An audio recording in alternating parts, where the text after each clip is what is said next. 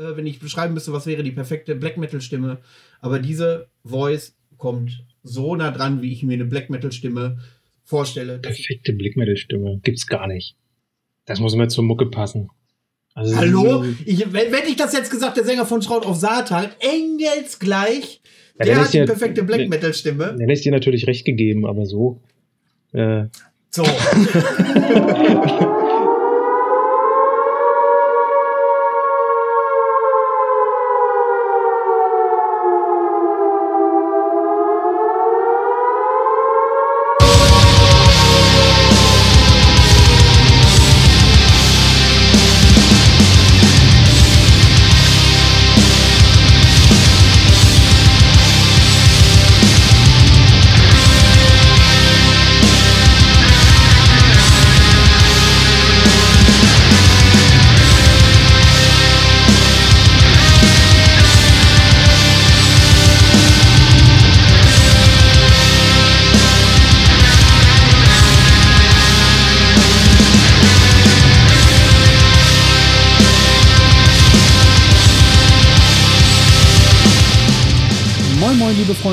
herzlich willkommen zur 25. Ausgabe des Hartschnack Podcasts. Ihr hört richtig, wir sind aus der Winterpause zurück.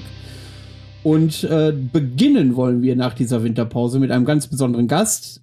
Das ist Daniel, unter anderem Sänger bei Schraud auf Satan. Hallo Daniel. Moin. Eine euphorische Begrüßung, wie es besser nicht geht. ähm, warum Daniel ein besonderer Gast ist, werden einige Kenner sicherlich äh, schon wissen. Ansonsten gehen wir da gleich noch mal drauf ein. Ähm, aber zu Beginn möchte ich gerne einen kurzen Abriss offenbaren, wie mir das so in dieser Winterpause ergangen ist, weil ihr euch sicherlich wundert, warum die Ende Januar angekündigte Folge jetzt Ende März erst erscheint. Und zwar habe ich völlig unterschätzt, äh, wie ein Podcast und eine Kommunikation, zumindest was den Umgang mit Künstlern und Veranstaltungen etc. angeht, äh, schnell brach liegen kann. Also ich habe ähm, mir vorgenommen, ja, so Anfang Mitte Januar, ähm, beginnst du wieder mit der Planung und dann ist mir aufgefallen, Moment mal, ich habe gar keine Idee, was für Themen ich besprechen soll. Ich habe gar keine Idee, welche Gäste in die Sendung kommen sollen. Und äh, so habe ich natürlich diese unbequeme Arbeit vor mir hergeschoben, so weit, ihr kennt das, bis ihr gar keinen Bock mehr habt, äh, das überhaupt anzufassen. Ähm ich habe immer noch nicht so viele Sendungen im Hinterkopf oder in der Hinterhand und ähm trotzdem habe ich gedacht, jetzt ist Zeit, wieder anzufangen. Und wir haben mit Daniel hier einen ganz besonderen Gast, der dazu nicht besser geeignet wäre. Quatsch, das ist Blödsinn, der natürlich bestens geeignet wäre, wiederzukommen. Entschuldige, Daniel, das soll nicht so despektierlich klingen, äh, wie ich es gesagt okay, habe. Mach mal, mach mal. ähm, ja, ähm, soweit dann erstmal ja der kleine Rückblick. Habe ich da was vergessen? Ach ja, was ich auch unterschätzt habe, ist, seit feststeht, dass ich äh, die Aufzeichnung wieder starte mit dem Podcast, habe ich unfassbar innerlichen Stress gehabt. Ich weiß nicht. Ähm, so stelle stell ich mir das vor, wenn äh, Künstler Lampenfieber haben. Ähm, zwei Tage lang habe ich schlecht geschlafen, habe mir durchgehend Gedanken gemacht, wie ich diesen Podcast angehe. Und ähm, ja, nutzt ja nichts. Jetzt fangen wir einfach an. Daniel, kennst du das Gefühl irgendwoher oder bist du da total abgezockt, wenn du auf der Bühne stehst? Nee, das kenne ich schon. Also eine gewisse Art Anspannung oder Lampenfieber hat man schon. Also wenn nicht, dann wäre irgendwas komisch. Ein bisschen aufgeregt ist man immer. Aber mich wundert, dass du aufgeregt bist, weil du bestimmst doch, wann du was machst. Ja. wenn, du wenn, wenn du einen Auftritt hast, dann heißt es so, äh, Samstag ist Auftritt ist Action und du kannst dir das doch legen, wie du willst. Ja, das ist auch richtig und das ist ja auch der Grund, warum wir so spät wieder einsteigen. Äh, dennoch äh, hat mir das echt zwei Tage wirklich gestresst, muss ich sagen. Also ich war wirklich völlig unruhig und äh, ich möchte natürlich auch gewisse Erwartungshaltungen erfüllen und da weiß ich nicht, ob ich da so eingerostet bin, um das auch tatsächlich äh, hinzubekommen. Ähm, ja, jetzt komme ich kurz zur Vorstellung des Gastes. Und zwar ist das der gute Daniel, Sänger von Shroud of Satan, Drummer bei Shores of Leyden, Akustikgitarre bei Juris, ist eine Neofolk-Nummer, aber die vernachlässigen wir heute mal ein bisschen. Äh, ja, wo hast du sonst noch so mitgespielt oder spielst du noch mit? Ich krieg das ja alles nicht mehr so zusammen bei dir.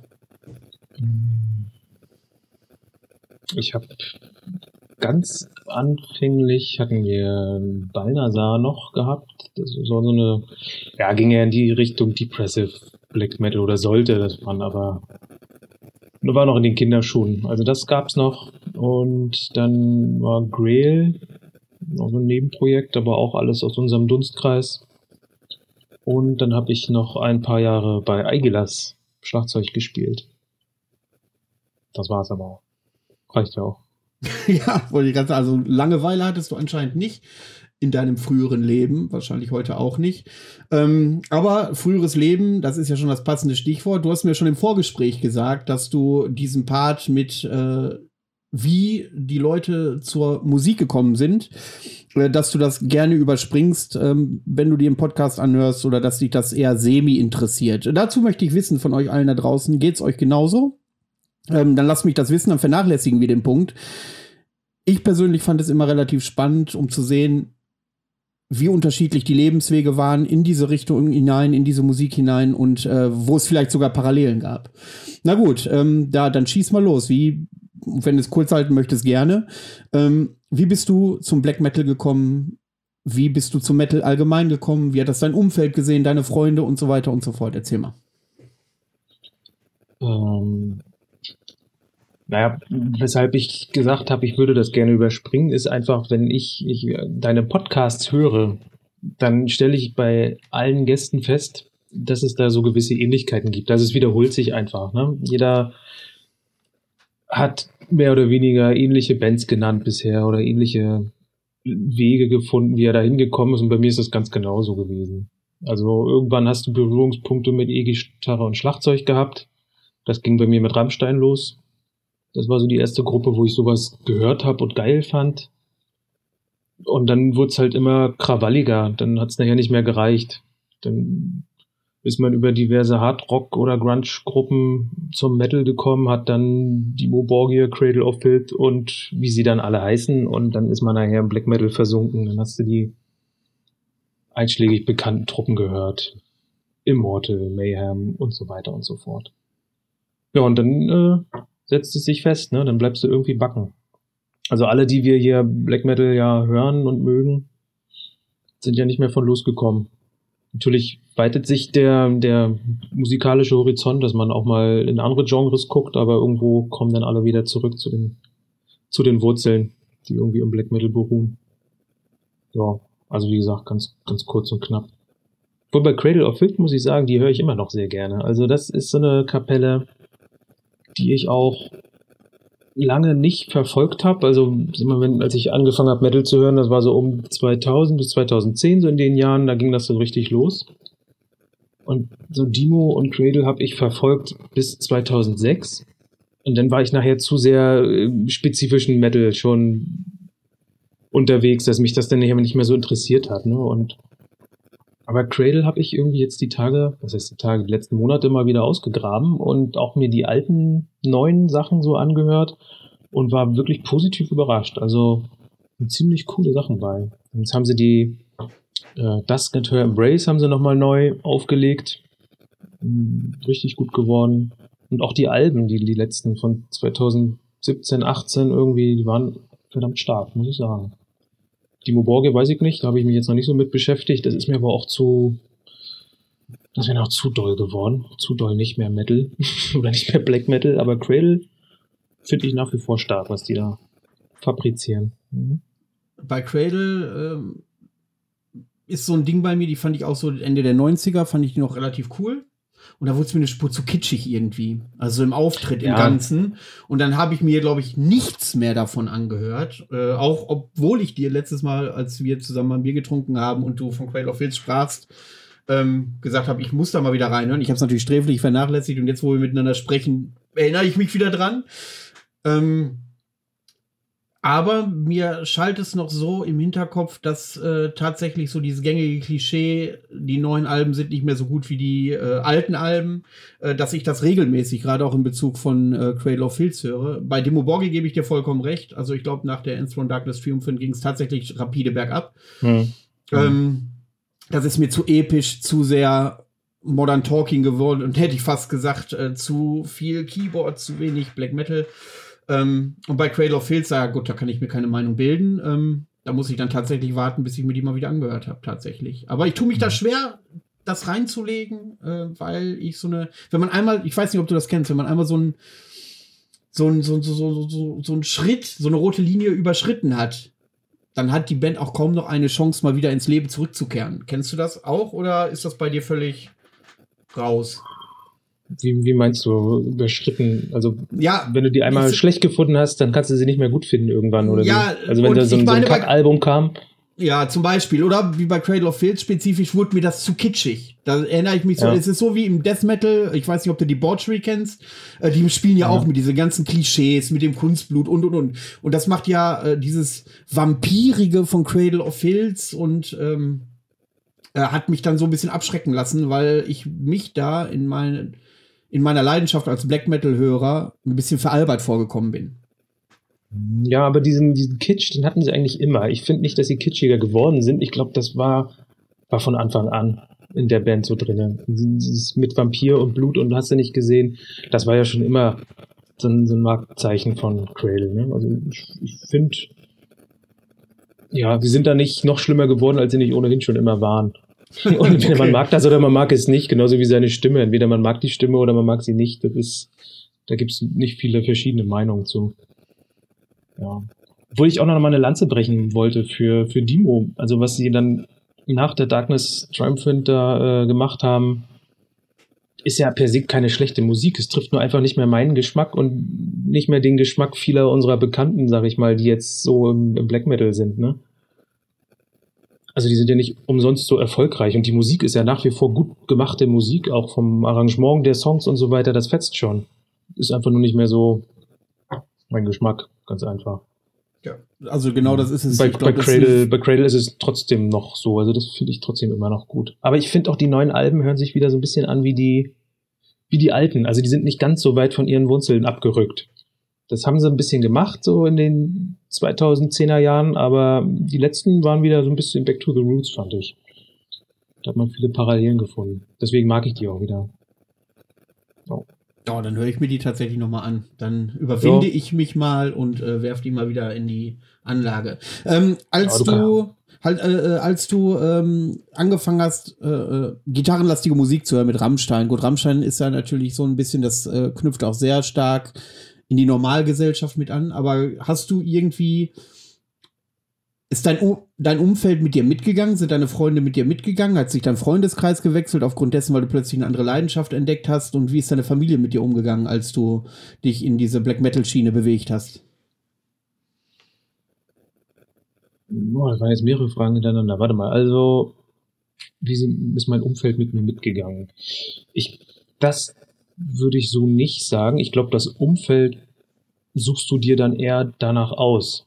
Also du suchst ja nach Gleichgesinnten, die ähnliche musikalischen Interessen haben oder was heißt nicht nur musikalisch, ähnliche Interessen haben. Und die Musik spielt ja dann als Teenager eine verdammt große Rolle.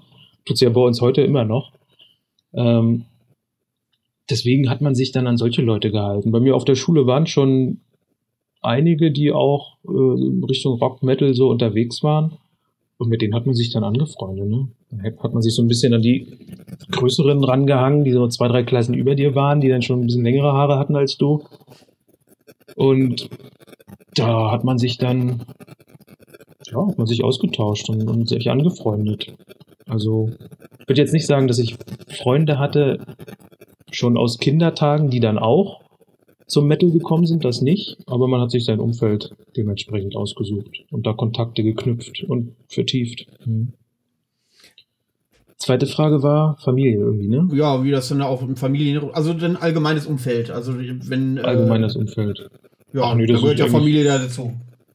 Ja. Die sind überhaupt nicht anders mit mir umgegangen. Also es spielt überhaupt keine Rolle, welche Musik irgendjemand hört oder wie er sich kleidet oder bewegt oder was auch immer. Das war nie ein Thema. Also ich habe auch jahrelang aktiv Fußball gespielt und die ganzen, meine ganzen Fußballkollegen haben sich auch überhaupt nicht damit beschäftigt oder daran gestört, dass ich jetzt lange Haare hatte und Metal gehört habe oder so. Das war überhaupt nie ein Thema. Alles, alles ganz normal. Familie genau das Gleiche. Also wenn ich äh, in Teenagerzeiten dann Cradle gehört habe, hat mein Vater gesagt, ach, der Schreihals wieder, mach mal die Tür zu. Aber ansonsten hat, haben die das alles voll normal toleriert und da gab es überhaupt keine, keine Probleme. Auch nicht mit irgendwelchen Postern, wo Corpse Paint Bilder drauf waren oder irgendwelche blutigen Sachen oder so. Das überhaupt gar nicht. Also meine Eltern haben sich da weder besonders für interessiert, noch das irgendwie abgelehnt oder so, einfach toleriert. Und das ist, glaube ich, das Beste, was du machen kannst. Ja, das glaube ich auch. Ich erinnere mich, ich glaube, das habe ich schon mal in irgendeiner älteren Folge mal erwähnt. Als ich mit der Musik angefangen habe, habe ich mir erstmal wochenlang jeden Abend eine Stunde quasi von meinem Vater irgendwelche äh, Satanismus-Dokus angucken müssen und mir erzählen müssen, in was für Kreise ich mich da bewege und wie weit ich abdrifte und sowas. Ähm, mhm. Aber heute, ähm, ja, akzeptieren die das auch, dass es so ist, wie es ist. Das ist so. Also, aber damals war das für meine Eltern völliges Neuland. Die sind im total konservativen Umfeld halt groß geworden. Und da war ich ungefähr der Erste, der in ihrem Umfeld mit Metal irgendwie in Büro gekommen ist. Und da war natürlich der Aufschrei ja. erstmal groß, weil äh, damals in den 90ern äh, war das vielleicht noch mal ein bisschen anrüchiger als heute. Also ganz unbelastet war, war es bei mir ja auch nicht. Also mein Vater war auch immer ein großer ACDC-Fan oder ist es immer noch und Rammstein habe ich kennengelernt durch meinen Onkel und meinen Vater. Also da gab es schon ja, gewisse Einflüsse in die Richtung. Ich bin nur halt extremer geworden. Ne? Also sowas wie Nirvana oder, oder Metallica oder ähnliche großen Namen, die man kennt, liefen bei meinem Vater oder bei meiner Familie auch. Ich bin nur noch weiter abgedriftet irgendwie mhm. ins Extreme. Aber du sagtest ja, richtigerweise, so zumindest beobachte ich das ja auch, äh, wenn man einmal so im Black Metal unterwegs ist, ähm, dann bleibt man da drin auch haften. Was meinst du denn, woran das wohl liegt? Also ich kenne auch wenige bis gar keine. Also hier und da habe ich schon mal gehört. Ich habe mal Black Metal gehört, aber das ist heute nicht mehr so meins. Aber das ist ja wirklich ein, eher ein wirklich großer Ausnahmefall. Ich kenne zum Beispiel viele, die sagen, ja, ich habe früher mit Death Metal gehört, ich habe früher mit Thrash Metal gehört und jetzt Black Metal und da komme ich halt nicht von weg. Also das ist, woran glaubst du, woran liegt das? Ich meine, du hast ja als Künstler, der in vielen Bands äh, spielt, auch äh, sicherlich eine andere Blick auf die Dichte und die Tiefe der Musik. Ja, da muss ich dem bisschen widersprechen zu deiner Eingangsthese, dass, ähm, dass jeder, der mit Black Metal in Berührung kommt, dann naja nicht mehr davon wegkommt. So. Das, das finde ich nicht. Also ich habe in den Jahren, in denen ich das jetzt höre, auch schon viele kommen und gehen sehen die das, die da mal reingehört haben oder auch sonst wie True rumliefen und sich äh, profilieren wollten und dann doch wieder irgendwann aufgehört haben, Teil der Szene zu sein oder diese Musik zu hören. Also da gab es Darf ich da kurz einhaken? Ja, ja. Waren das dann überzeugte Black Metal-Hörer oder wollten die einfach in dem Strom mitschwimmen, weil das einfach auch ein bisschen was, äh, wie wir eben auch äh, angerissen haben, sowas Verruchtes war damals und was ganz Extremes und ja, so ein bisschen dieses Provokationsding. Sicherlich, sicherlich passt das. Also eine Art von sich profilieren, dazugehören, jemand sein, irgendwie. Ich denke mal, das spielt da eine große Rolle bei den Leuten. Und es ist ja auch völlig legitim zu sagen, okay, ich kann mich mit der Szene irgendwie nicht mehr identifizieren und zu gehen. Also ich will das gar nicht bewerten im Negativen. Ich will nur sagen, dass nicht jeder, der den Weg hierher findet, äh, auf ewig hier gebunden ist. Ne? Also man gibt auch viele, die wieder gehen. Das sollen sie machen. Also wer, wer nicht mehr sich mit Black Metal auseinandersetzen will, dann soll er es nicht mehr machen. Das ist ja auch gut und schön. Ja. Irgendwann war da noch eine Frage. Ja, genau. Ähm, ich habe dieses, ähm, weil ich ja die These aufgestellt habe, dass man dann wirklich schwer davon loskommen kann. Ach so. Ja. Ähm, weil es eine gewisse Dichte, Atmosphäre und Tiefe in der Musik gibt, die ich zumindest anders erstmal nicht großartig raushören kann. Ob das daran liegen kann, dass die Leute dann äh, lange in dieser Musik gefesselt bleiben. Lange finde ich ist ein guter Kompromiss, wenn du sagst, das sind viele, die kommen und gehen und ich sage, oh, ich habe da wenige gesehen. wie soll ich das sagen? Also wenn, wenn jetzt wie du und ich, wenn wir nicht irgendeine gewisse Tiefe und Atmosphäre in dieser Musik spüren würden, dann würden wir uns ja heute gar nicht darüber unterhalten. Also diese, diese Bindung dazu, die entdeckt ja jeder für sich selbst, die kann einem ein anderer auch nicht, nicht äh, geben. Ne? Wenn es heißt, hör dir das mal an, hör dir das mal an. Gut finden musst du es nachher selber. Ne? Wenn du in der Gruppe sitzt und einer sagt, ja, hör mal, das ist geil, ne? Und du sagst, ja, ist geil, ist es das eine, aber wenn du dich zu Hause hinsetzt und dir das anhörst und dann diese Eindrücke aufnimmst, dann ist es wirklich geil für dich. Dann hast du es nicht nur gesagt, dann spürst du es auch.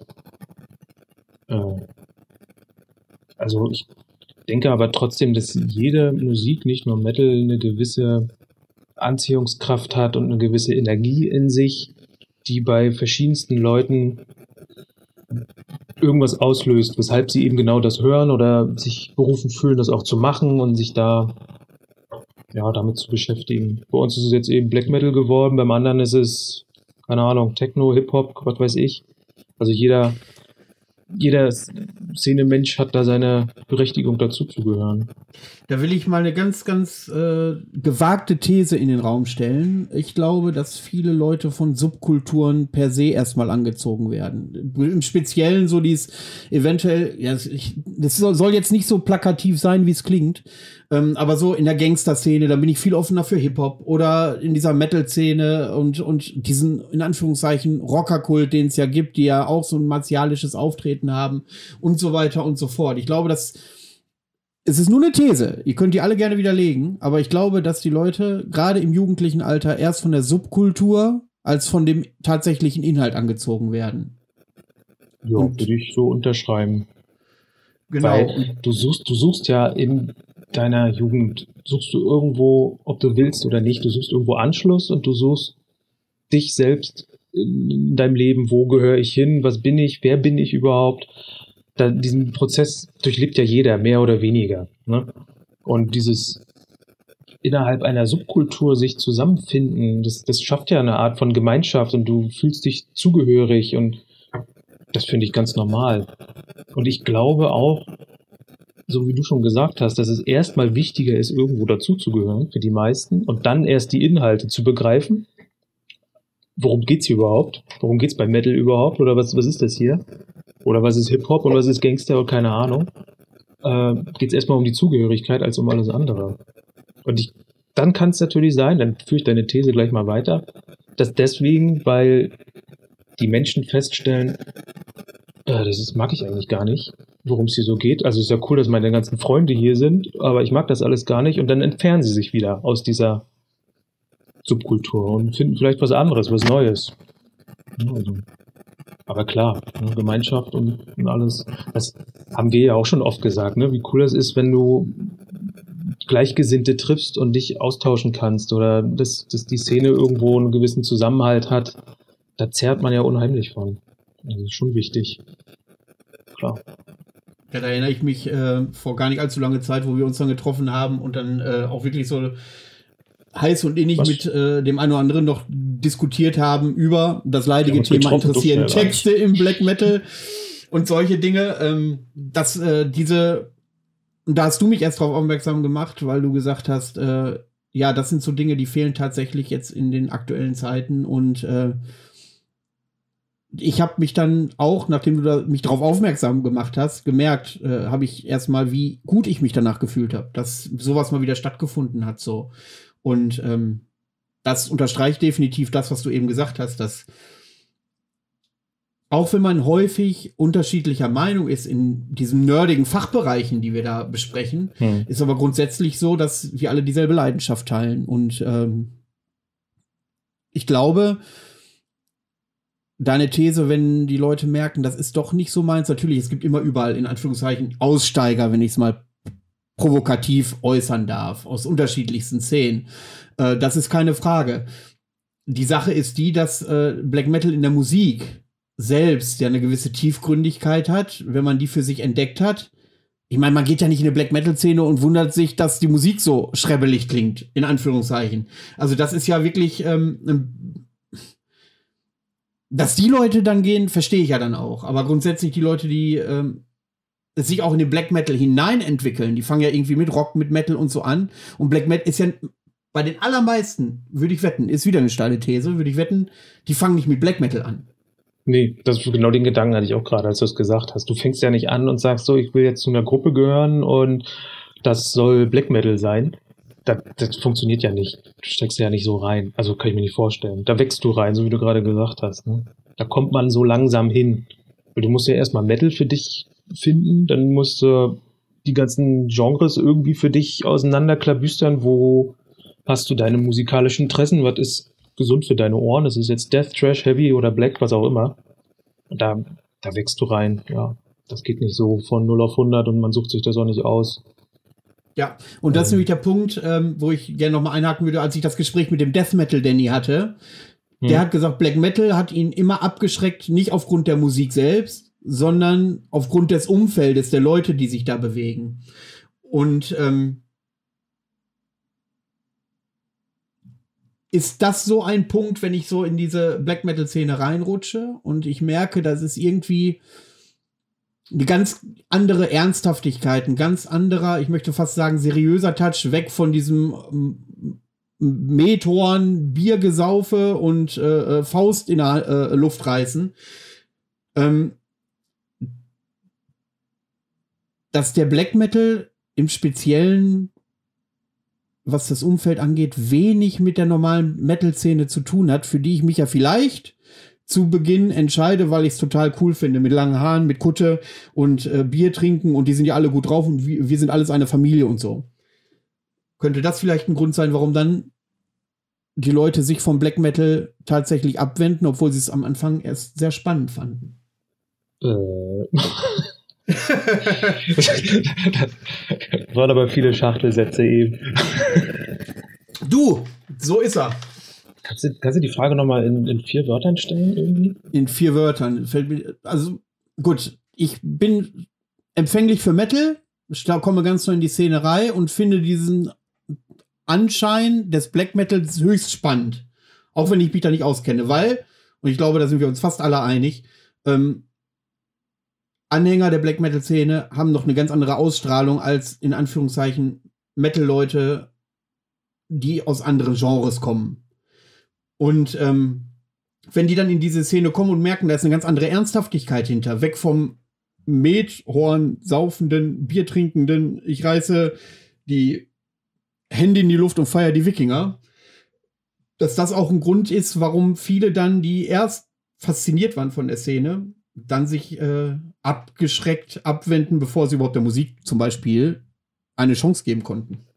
Also ich glaube, beides geht. Meinetwegen haben sich da einige gleich wieder von verabschiedet, andere nicht. Ich weiß es nicht, Mann. Keine Ahnung. Was würdest du denn sagen? Ja, ich bin ja darauf gekommen, weil äh, in dieser Death Metal Folge mit äh, Danny, der gesagt hat, ja, eigentlich mit der Achso, Musik. dass der sich gleich. Äh, ja, ja, aber der konnte mit Musik mag Leuten, ich, aber die Szene nicht. Ja, genau, die Leute, die da tatsächlich. Ob es Ähm, noch mehr davon gibt, die die Ja. Musik vielleicht mögen könnten, aber die Szene zu doof finden. diese Frage habe ich so nicht gestellt, aber auch das können wir klären.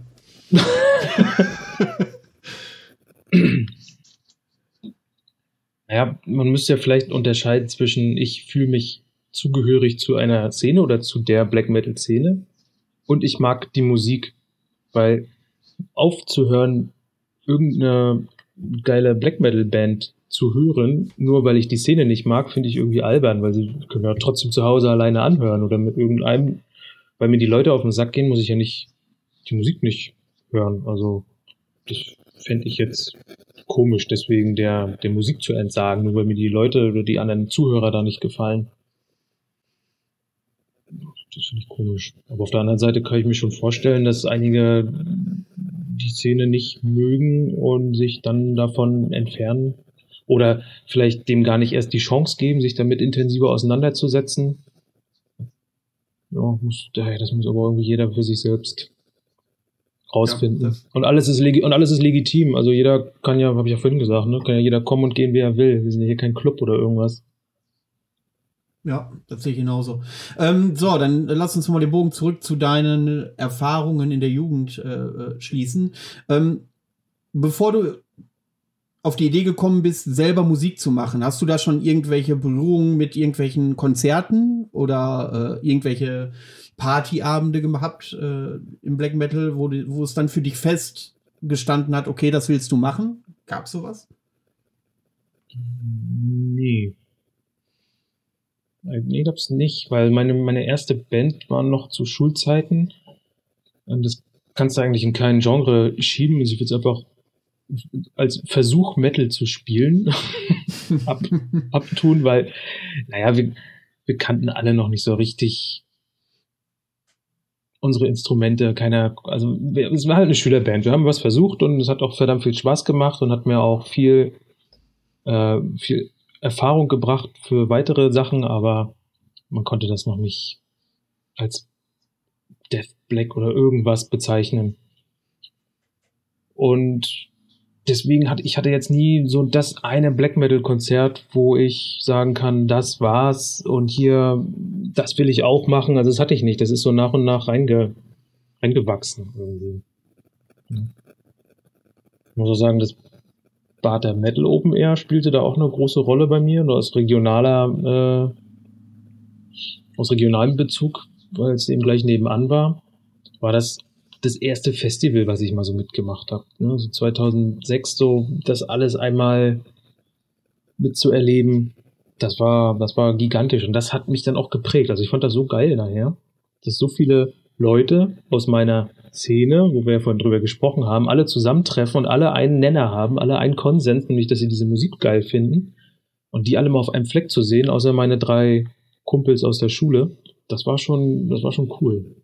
Und das hat mich dann auch ja, gefesselt, dass man denn mehr davon wollte, mehr Konzerte, mehr, mehr von diesem Leben irgendwie in sich aufsaugen wollte, mehr Leute treffen, mehr quatschen, neue Bands kennenlernen. Man war ja wie so ein Schwamm, der alles aufgesaugt hat einfach, ne? Also das, ja, das muss ich schon sagen. Das erste Bata so von mir, das war, war prägend. Mhm. Welches Jahr war das und kannst du dich noch ein paar Bands erinnern, die gespielt haben? 2006 oder 2007, warte mal, wir waren da. Angantür hat da gespielt, aus Dänemark, an die kann ich mich noch erinnern. Äh, Askeraya hat gespielt, die ich damals ultra geil fand und all die Jahre eigentlich auch gut fand oder finde. Oh, was, ja, was hat man noch gespielt? Das, das weiß ich. Also ich weiß genau, dass ich Angantür ziemlich stark fand an dem Wochenende und Askeraya sowieso. Da müsste ich jetzt schummeln, da müsste ich jetzt hier mal einen Flyer aufmachen, alten. Weiß ich jetzt nicht. ich habe auch noch, ich habe auch noch, ich habe auch noch das T-Shirt, da steht es auch drauf, aber das, das ist noch nicht greifbar. Ja. Naja, gut. Du äh, weißt, ich war, ich war, ich war seit dem Jahr, war ich tatsächlich jedes Jahr auf diesem Festival und ich habe so viele Bands auf dieser Bühne da jetzt schon gesehen, dass es komplett verschwimmt, wer in welchem Jahr irgendwo gespielt ja. hat. Also wenn du irgendwie alle Jahre mitgemacht hast, dann habe ich keine Ahnung mehr, war das jetzt 2007, 8, 9, 10 oder haben, haben die da 15 oder 16 gespielt? Das kann ich mir nicht sagen. Ich habe mal einen Kumpel von mir, äh, Toni, sei gegrüßt. Das ist immer so ein wandelndes Lexikon, der, der kann dir das mal alles sagen. Toni weiß. Toni hat immer, der hat immer Ahnung. Der sagt immer, Mensch, Daniel, die hast du doch auch schon mal gesehen. Die haben da und da gespielt. Naja, wenn du das sagst. Ich kann mir das immer, kann mir das immer nicht so merken, wer wann wo gespielt hat. Mhm. Ähm, Aber zurück zu deiner. Ja, ja. achso, erzähl. Nee, nee ich, ich wollte gerade kurz beim Bertha Metal Open Air einsteigen, weil ich bin da ja auch ja. Äh, tatsächlich seit 2014 oder 15 äh, jedes Jahr mhm. da gewesen bisher. Und äh, da muss ich natürlich äh, genau das hervorheben, was du auch gesagt hast. Man kennt jeden, der da rumläuft. Und ja, du kannst große Familientreffen, ja. Das ist und äh, und und auch diese Location mit dieser Freilichtbühne und so. Und wenn du im Nachhinein mal schaust, wer da alles schon gespielt hat, das ist da schon sehr beeindruckend, möchte ich sagen. Und ähm, ich habe mich geärgert, dass letztes Jahr ausgefallen ist. Da haben wir ja Gott sei Dank diesen ein, dieses Eintagesding da gehabt. Und äh, weil dieses Line-up, was da angekündigt war, fand ich äh, für das Jahr tatsächlich das stärkste in, in diesem Festivalbereich.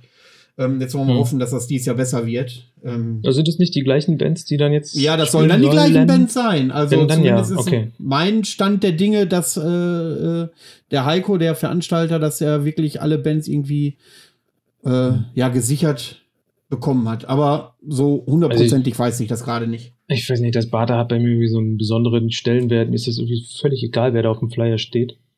Habt ihr das schon mal gespielt? 2009 habe ich mit Balnasar da gespielt. Okay. Depressive Black Metal, nachmittags um halb drei in der knallen Sonne, sch vorbeifliegende Schmetterlinge. Die Atmosphäre war sehr passend, ja. oh nee. Ja, aber das war das einzige Mal. Mhm. Mhm. Auf jeden Fall, da fahre ich hin, weil man trifft alle, man, man quatscht und ich weiß nicht, ein, ein Jahr habe ich auch, glaube ich, plus zwei Bands gesehen oder so, weil ich ständig irgendwo aufgehalten wurde. Du rennst vom Zeltplatz zur Bühne und dann kommen dir tausend Leute entgegen, hey, hey, bla bla, labern, trink mal ein Bier und ja, und wieder drei Bands verpasst. Ja, das aber, aber irgendwie, irgendwie ist das aber auch cool. Also es macht halt auch Spaß. Ja, das ist so. die Leute ja auch bloß einmal im Jahr oder zwei. Oder, ne, darum darum fahre ich halt auch hin. Das ist so ein Bands Festival, da rücken die Bands, so gemeint wie das klingt, aber da rücken die Bands tatsächlich ganz häufig in den Hintergrund, wie ich finde. Natürlich gibt es ja, so ein paar Highlights, wo du sagst, die will ich unbedingt sehen, aber mhm.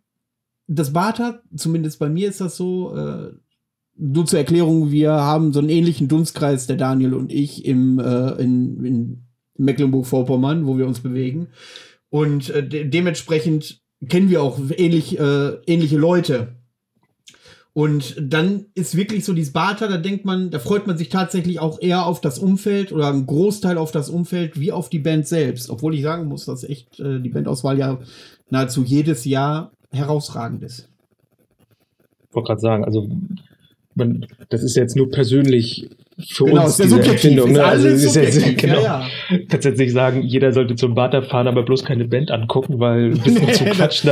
Das ist jetzt wirklich nur für uns beide. Äh, oder ja, ja, für, für, die regionalen Leute hier, sag ich mal. Mhm. Genau. Also das naja. Ding ist ein Highlight. Also auch wenn man, äh, wenn man äh, von woanders herkommt, gibt es ja auch einige, die auch wirklich jedes Jahr äh, das Bata besuchen, die aus Hessen kommen oder aus Bayern oder so. Die genießen dann auch mal diesen äh, Sprung in die Ostsee zum Beispiel parallel und so. Das haben natürlich andere Festivals nicht. Also es ist schon mal ein Ausflug wert. Ähm, Kann ich dir noch eine kleine Anekdote ist ohne erzählen? Frage. Ja, dann hauen wir raus. Äh, ich, ich habe ja gerade gesagt, keine Ahnung mehr welches Jahr das war.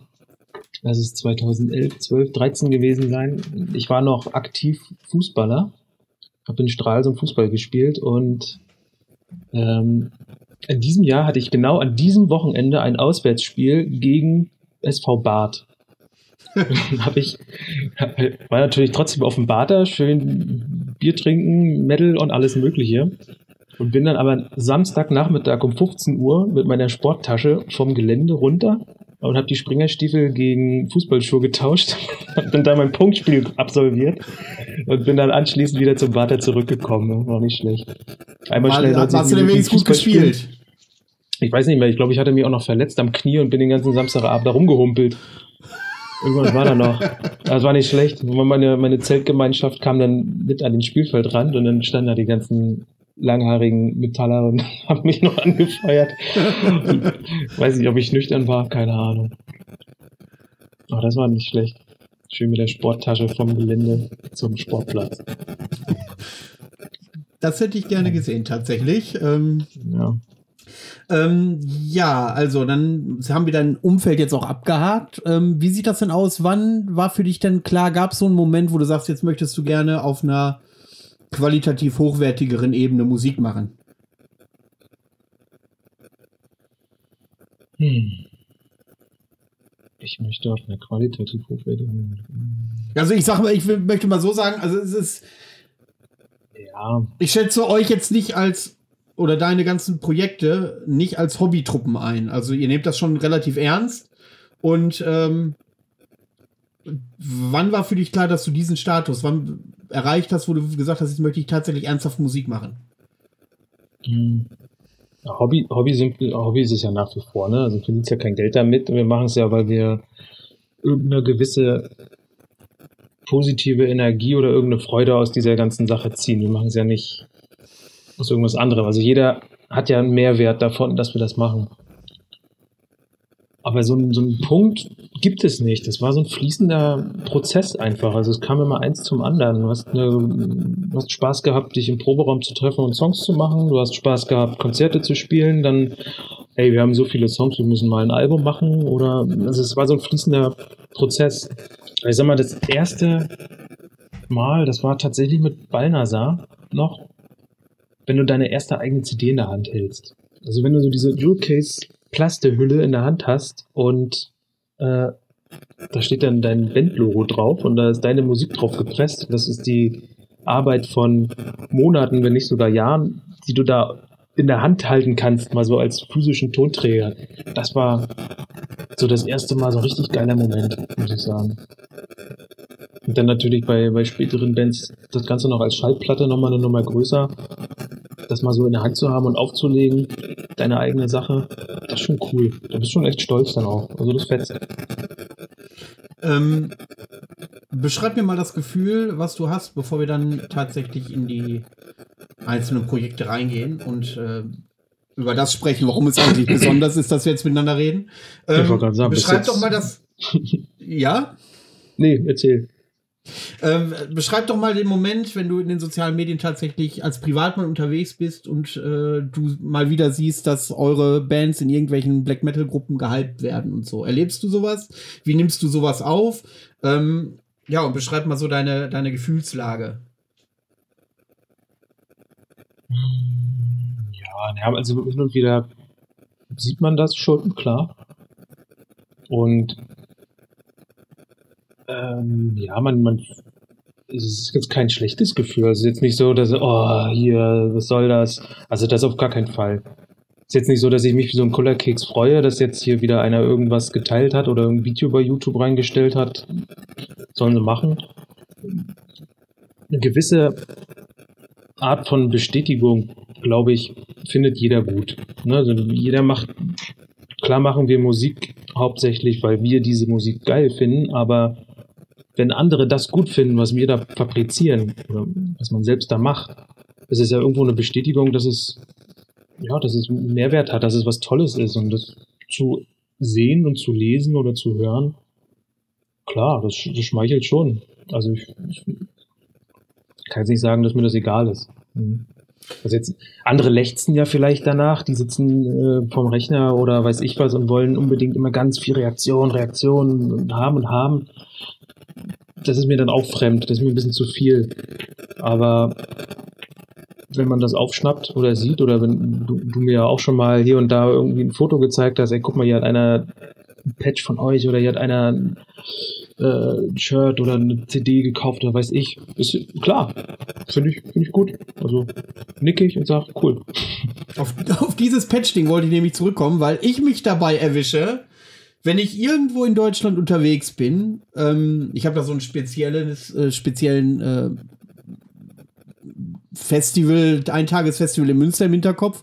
Ähm, wenn ich dann ein Patch von euch sehe, nur Diana wirklich auch im Underground euch bewegt, dann macht mich das quasi stolz. Und ich versuche mir das zu erklären, woran das liegt, dass wenn ich ein Patch von euch sehe, dass mich das stolz macht, dass ich mich so dermaßen freue, als würde ich in dieser Kapelle zocken. Das ist äh, für mich ein Phänomen. Die Frage kann ich dir nicht beantworten, Mann. Ich kann ja nicht, nicht reingucken, Tja, du dich so freust. aber das ist halt so. Tja. Ich glaube, das ist, äh, das ist tatsächlich, weil, weil, weil wir uns halt kennen. Ähm, und da Ja. komme ich dann auch schon zu dem Punkt, ähm, zu dem Punkt, warum es was Besonderes ist, dass äh, wir jetzt miteinander sprechen. Und zwar weiß ich aus monatelanger Bearbeitung deinerseits, dass ihr euch als Band sehr schwer tut, irgendwie an die Öffentlichkeit zu treten. Jetzt habt ihr hier und da mal äh, ein Interview gegeben, bevorzugt irgendwie im Ausland, zumindest was die oberflächliche Recherche angeht. Wir haben eben gesehen, äh, Litauen und Frankreich. Ähm, dementsprechend macht mich das unfassbar stolz, dass du deine Bandkollegen dazu überreden konntest, doch teilzunehmen. Schöne Grüße, falls das einer hört. Ähm,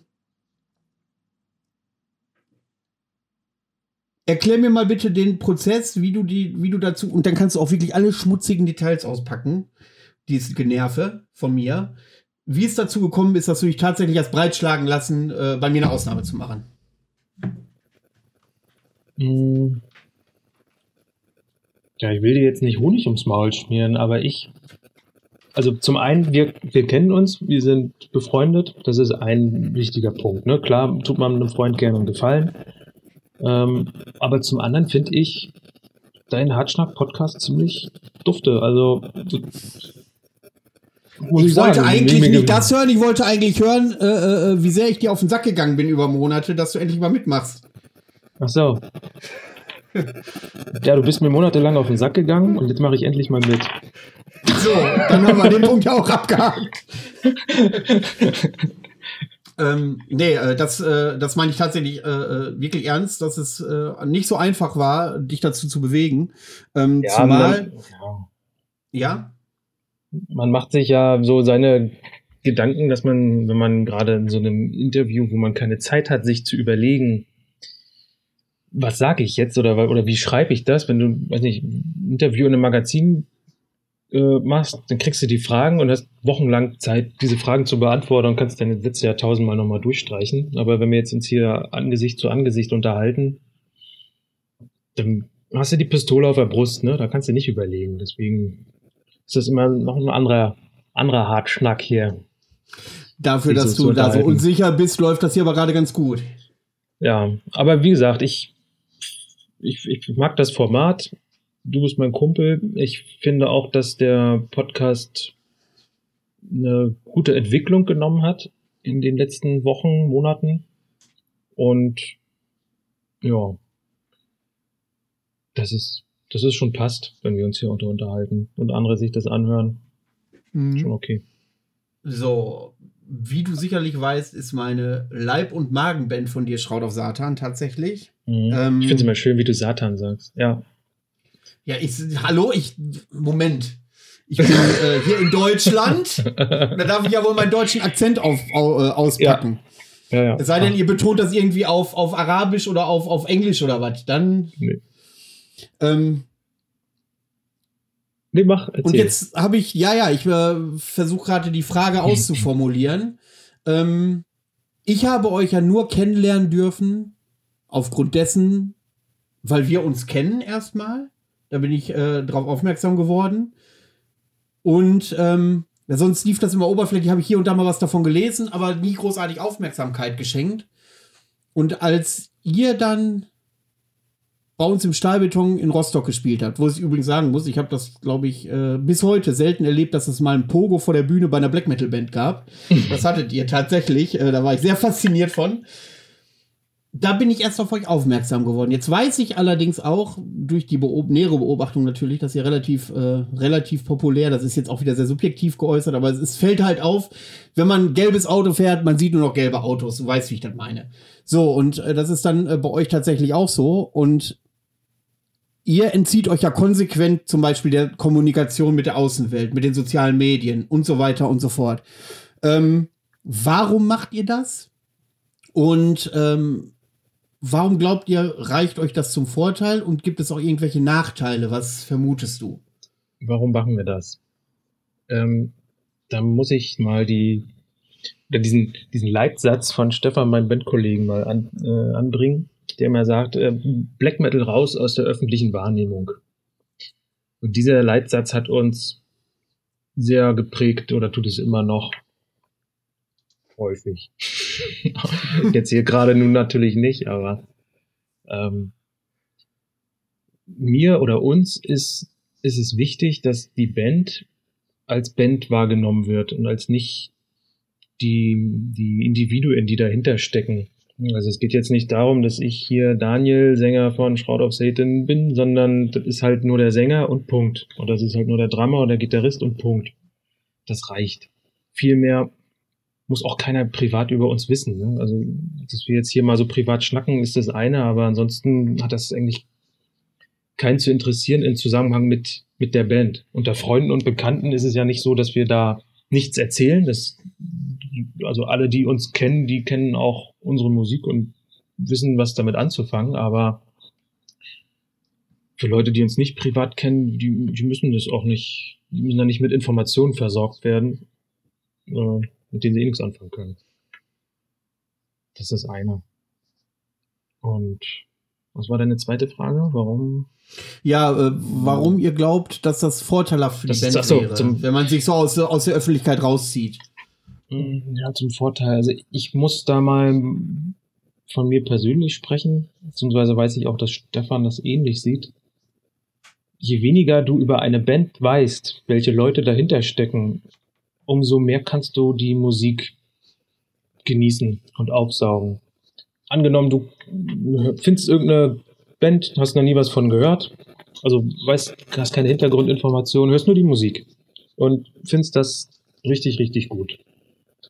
Stellst dann aber fest, dass der Gitarrist das und das privat macht und das und das gefällt dir aber überhaupt nicht. Der ist jetzt so, ich will jetzt überhaupt nicht irgendein Beispiel anbringen, aber irgendwas gefällt dir an dem nicht, dann Schade hast du schon eigentlich. gleich, dann hast du schon gleich einen Stempel drauf und, und kannst gleich die Musik nicht mehr so genießen, wie du es vorher getan hast. Geht mir persönlich so. Deswegen versuchen wir so wenig wie möglich irgendwie, ja, Informationen von unseren privaten Sachen an, an die Öffentlichkeit zu bringen, weil das, das hat mit den Bands nichts zu tun. Ne? Also das soll eigenständig stehen. Ja. Und ist das jetzt ein Vor- oder Nachteil? Das ist eigentlich relativ egal. Das ist so und Punkt. Ob das jetzt ein Vorteil ist, keine Ahnung. Ob das ein Nachteil ist, keine Ahnung. Wir haben das so entschieden und das ist auch gut so und das wird auch so bleiben. Und wie gesagt, wenn je weniger ich weiß, umso besser kann ich die Musik irgendwie aufsaugen und wirklich nur das Konzept der Band begreifen und sehe nicht die Leute dahinter, dass das vielleicht irgendein mir persönlich unsympathischer Vogel ist oder ein Kinderschänder oder ein Nazi oder ein Veganer oder was weiß ich, was irgendwem aufstoßen kann. Das ist alles völlig egal. Geht nur um die Musik. Ähm, das muss ich auch unterstreichen. Ähm, dieses äh, Ding mit, wenn mir jemand unsympathisch ist, dann ist die Band quasi auch gestorben. Das kenne ich auch. Also ich, es gab hier und da auch mal Bands, äh, auch damals zu meiner Grufti-Zeit und so, die habe ich total verehrt und dann habe ich die Möglichkeit gehabt, ähm, hier und da mal im Dunstkreis äh, aufzusaugen, wie die so privat sind. Und wenn das dann totale Arschgeigen sind, dann ist die Musik irgendwie auch gleich gestorben, Ja, mitgestorben. und das, das ist ja ähm, schade, ne? weil du die, die Musik dir selbst ja trotzdem irgendwie Ja. was gegeben hat. Und das ist ja schade, dass es ab dem Punkt dann nicht mehr so ist. Wenn jemand den Verdacht äußert, äh, ihr tut euch als Band so rar, nur um ja irgendwie was Besonderes zu sein, dass das anzieht, wenn man so ein Mystikum um einen aufbaut, äh, wie würdest du den Leuten entgegnen? Also als- als Kritik gemeint oder wie, dass wir uns Nee, so nee, also, verhalten. ja, die, ja, nee, das ist jetzt nicht werten. Das, es gibt ja viele Leute, die sagen, die tun sich rar. Das ist ein Mystikum da drumrum und äh, die, die pflegen da so ein gewisses Image. Ähm, und dass das dieser Vorsatz äh, dieses Verhaltens ist, weil das habe ich, höre ich nämlich äh, regelmäßig raus, dass das eine Motivation vom Band sein kann, ähm, um da irgendwie als unnahbar zu gelten, als was ganz Mysteriöses. Äh, ich hoffe, ich habe es so auf den Punkt gebracht. Ich weiß nur nicht, ob du das verstanden hast. Naja, ganz so krass sind wir ja nur auch nicht. Ne? Also wenn, wenn, wenn wir so komplett diese Schiene durchziehen würden, dann würden wir uns jetzt hier nicht unterhalten. Und dann hätten wir auch keine Interviews in einem Magazin gegeben irgendwo. Es ist nur so, dass wir das einfach nicht an die große Glocke hängen. Ist jetzt nicht, dass es ein Konzept dahinter steckt, dass wir das unbedingt alles äh, geheim halten wollen oder weiß ich was, auf gar keinen Fall. Das, das ist kein Konzept. Das ist einfach unsere persönliche Einstellung. Äh, und unsere persönliche Meinung dazu, dass wir das nicht wollen, aber nicht, weil wir ein Ziel damit verfolgen. Und wenn jetzt einer sagt, die machen sich rar, nur um dadurch irgendeinen positiven Nutzen rauszuziehen, dann ist das mir egal, das sagen. Aber es ist jetzt nicht so, dass es ein, ja, weiß ich, wie tiefgründigen Hintergedanken hat. Es ist einfach nur, wir wollen nicht, dass Infos über unser Privatleben an die Öffentlichkeit kommen und in Verbindung mit der Band gebracht werden. So. Gut. Ähm, gibt es denn, also euer Verhalten habt ihr ja immer im Hinterkopf, wenn ihr euch auch in der Öffentlichkeit bewegt. Ähm, Mhm. Da fällt mir noch eine Frage ein. Aber erstmal noch zu den äh, sozialen Medien zurückzukommen. Gibt es denn, du musst keine Namen nennen, wäre natürlich schön, aber du musst keine Namen nennen, so Negativbeispiele, wo du dann für dich feststellst, Gott sei Dank haben wir uns für diesen eher verschlossenen Weg entschieden. Hast du da was im Hinterkopf, wo du sagst, Alter, wenn ich in dieser Band wäre, spätestens jetzt würde ich aufhören, so nach dem Motto.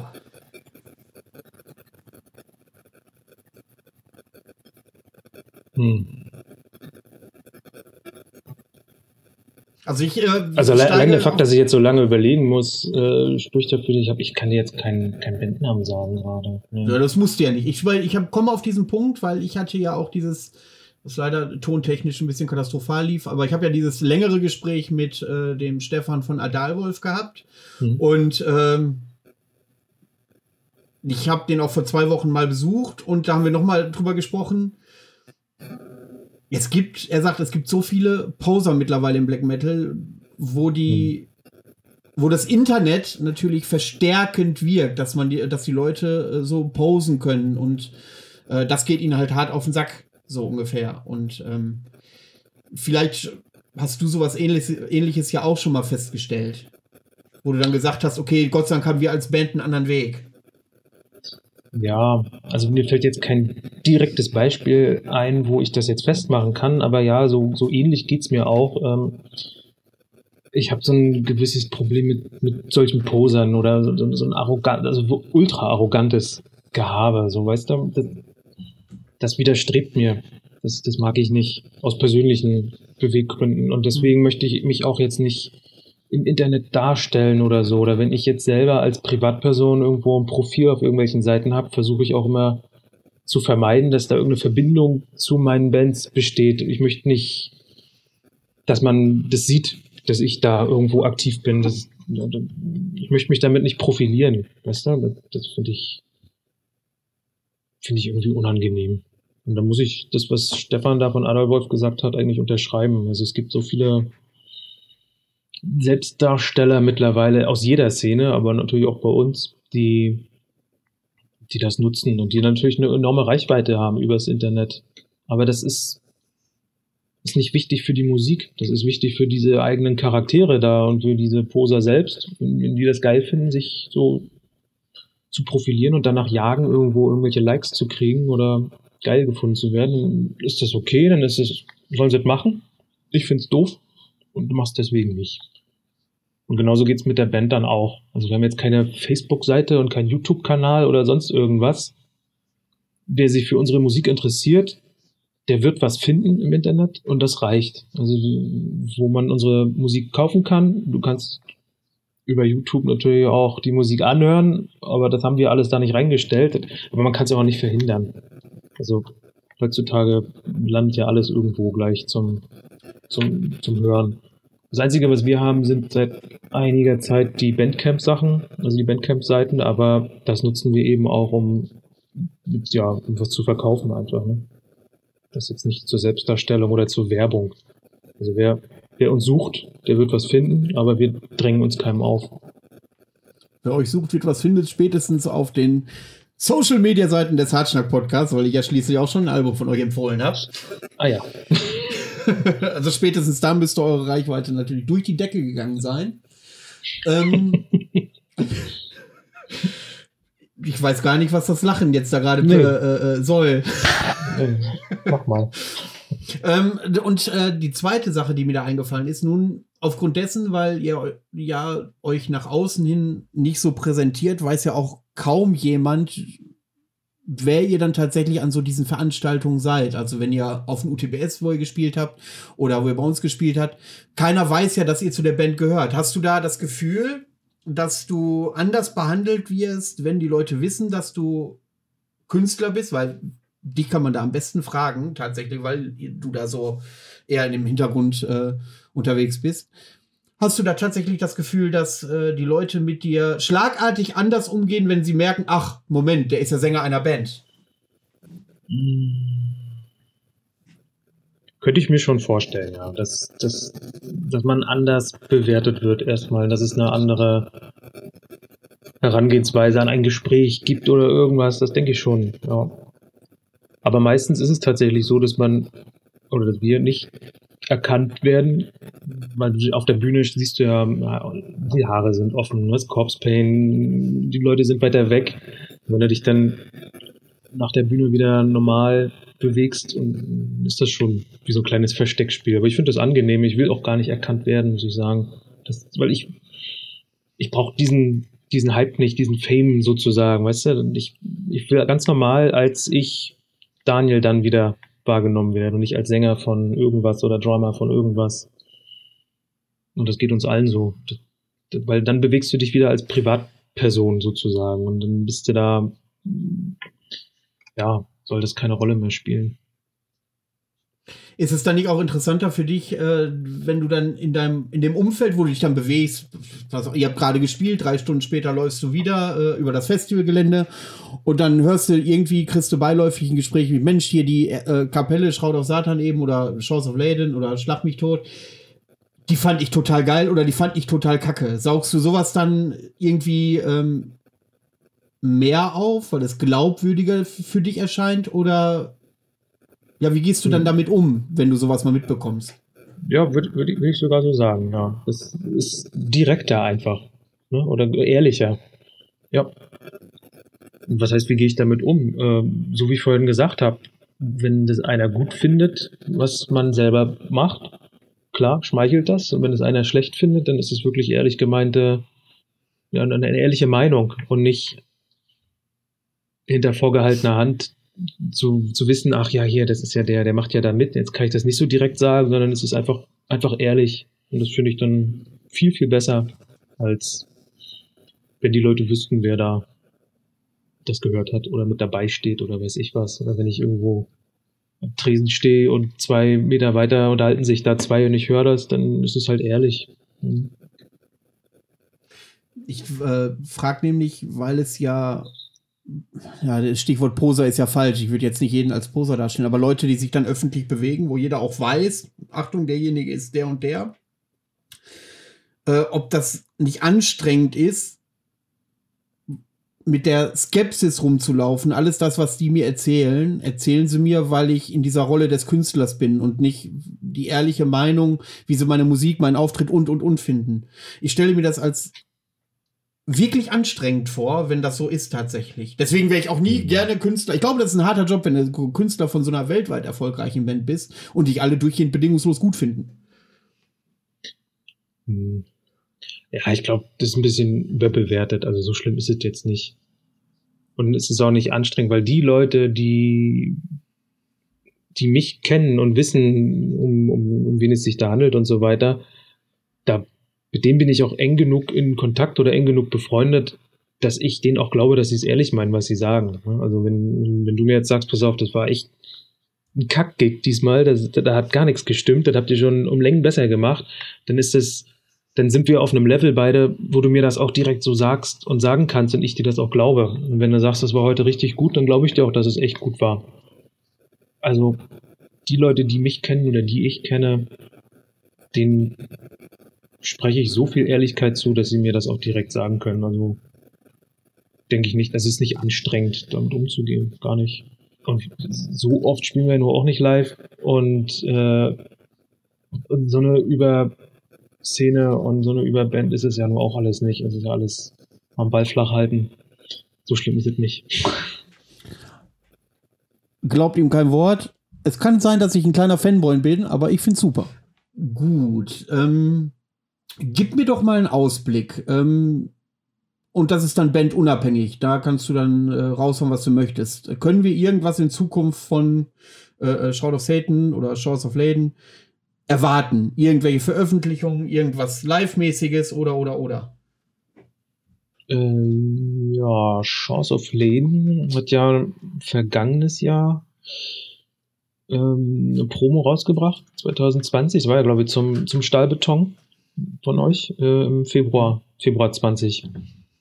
Und auf der Promo sind Songs drauf, die jetzt dann auf dem Album auch veröffentlicht werden. Das sollte eigentlich schon längst passiert sein, aber wie das bei Bands immer so ist, verzögert sich das aus diversen Gründen immer mal.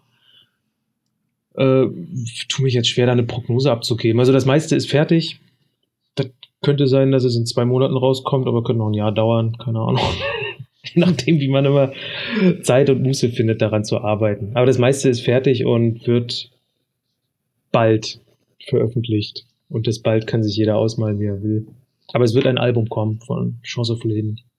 Und Shroud of Satan ist auch immer, immer mal wieder aktiv. Ähm, also wir proben nicht regelmäßig, das nicht, aber immer mal wieder gibt es so Phasen, wo Songs geschrieben werden und dann wird da definitiv auch wieder was kommen. Also beide Bands sind da nach wie vor aktiv. Und live, äh, hat ja unser guter Peanuts, das Ghosts of Dinmin? Di so ins Leben gerufen, was ja nun nächstes Jahr stattfinden soll. Und da sind wir da mit Shores of Leben, mega drauf. Shores of Leben auch auf dem Flyer. Also das ist eins der wenigen feststehenden Sachen. Ist ja noch anderthalb Jahre hin, aber ja, das steht zumindest schon mal fest. Ja, also das, was da veröffentlicht wurde, ähm, also ich freue mich da riesig drauf, zumal das auch wieder nur sehr eher so ein exklusiver Abend wird für die Anzahl und die Qualität der Bands, die da alle kommen. Äh, gibt es irgendwie nur 400 Karten oder so, wenn ich das richtig im Hinterkopf habe. Mhm. Und äh, da heißt es dann definitiv ranhalten. Ich glaube, das wird, äh, die Location ist mega geil und ich glaube, das wird echt ein richtig, richtig cooles Wochenende da. Also ich bin da mega Jo. heiß auf das Ding. Bin gespannt. Na, macht die mal noch nicht so heiß. Sind noch anderthalb Jahre hin. Das ist noch eine lange Zeit. Du, Vorfreude ist die schönste Freude. No, kann auch ätzend werden. Ja, das glaube ich auch, das glaube ich auch, ja. Ähm, ja, Peanuts ist in der nächsten Folge tatsächlich auch Teil Ach, meiner guck. Gäste. Ja, Jetzt, da jetzt hast du was wir dann- verraten. Ja, das kann ich auch ruhig. Da sprechen wir über äh, Underground-Veranstaltungen und Konzertveranstaltungen. Also nicht jetzt Festivals, ich hatte das ja hier und da schon mal für Festivals, sondern tatsächlich, ähm, warum man so einen Quatsch eigentlich aus Leidenschaft macht, weil es ist ja auch schon relativ undankbar mit diesem, äh, mit äh, der Art des Risikos, was man ja vor sich herträgt. Und er ist aber dann Mhm. auch nicht alleine. Den zweiten Gast möchte ich dann aber noch nicht erwähnen. Das machen wir dann zu dritt. Ähm, ich glaube, das wird auch eine spannende Sendung. Ich freue mich da drauf. Ähm, ja, aber die Ghost of the Min habe ich mich auch gefreut, wo ihr da auf diesem Flyer standet. Ähm, da, äh, wenn ich, ich, wenn ich sehe, wer da alle hinkommt, wird das auch wieder so ein Familiending. Also wenn du guckst, die kennst die irgendwie alle. Und äh, ich glaube, das wird echt ein richtig cooles Wochenende so. Ja, so, so groß ist die Szene ja auch nicht. Irgendwo, wenn du dich ein paar Jahre hier bewegst, dann kennt sich ja nur wirklich fast jeder nachher, ne? Also ist ja, ich weiß nicht, haben wir das mal irgendwo in einem Gespräch gesagt? Du kannst tausend Kilometer durch die Republik fahren oder weiß ich, auch ins Ausland oder so. Du siehst Ja, immer die gleichen ist so. Nasen. Du siehst immer die gleichen Nasen. Das sind alles die gleichen Leute. Es war, ich war Ah. aber bemerkenswert. Ich war mal äh, bei einer Freundin in Leipzig und da bin ich äh, abends in Konnewitz auf ein Konzert gewesen. Und ähm, die Freundin, mit der ich da war, die hat, äh, ist mit, ja, die ist, hört die Rammstein und ein bisschen Rock und sowas, ne, aber ist so in der Szene nicht drin. Und da, da haben dann abends Amenra gespielt. Und da sind wir dann zum Amenra äh, nach, äh, nach Konnewitz gefahren, in dieses Ding. Und äh, irgendwie haben mich da acht Leute angesprochen. Klar, wie gesagt, die Szene ist ja relativ überschaubar. Du kennst dann vom Dark Troll Festival und und und kennst ja immer äh, irgendwelche Leute. Und die hat ganz große Augen gekriegt, weil du bist dann halt da mal zu Gast und dann kennst du da halt acht Leute. Ich sag du, das ist aber kein großes Grundstück, sag ich. Egal wo du hinfährst, du triffst immer zwei, drei Leute, die du kennst, wenn Mhm. du in dieser Szene dich bewegst. Das ist tatsächlich Ja. so.